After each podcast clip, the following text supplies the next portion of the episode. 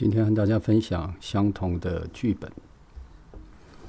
前两天，呃，有一位癌症的病人来看我，他进了门，我看到他就觉得他充满了沮丧。他躺在床上的时候，我问他说：“他有不平、不满、不甘愿吗？”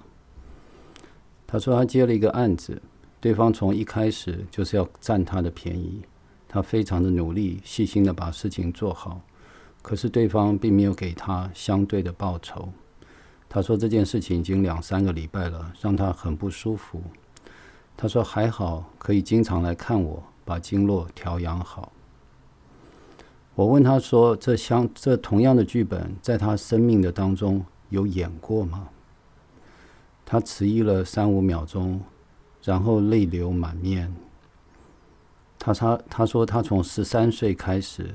他就不断的重演这个同样的剧本，都是从一方的要求开始，接下来是他的努力、他的用心、他的付出，而终结总是没有人看得见，没有人在乎，没有人认同。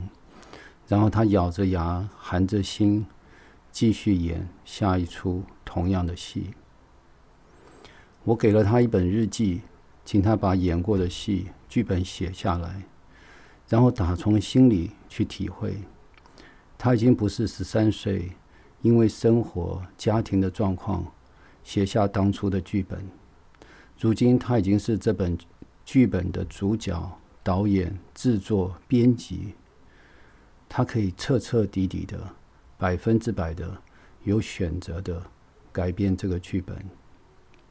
一旦他这样做，他的生命就完全不一样了。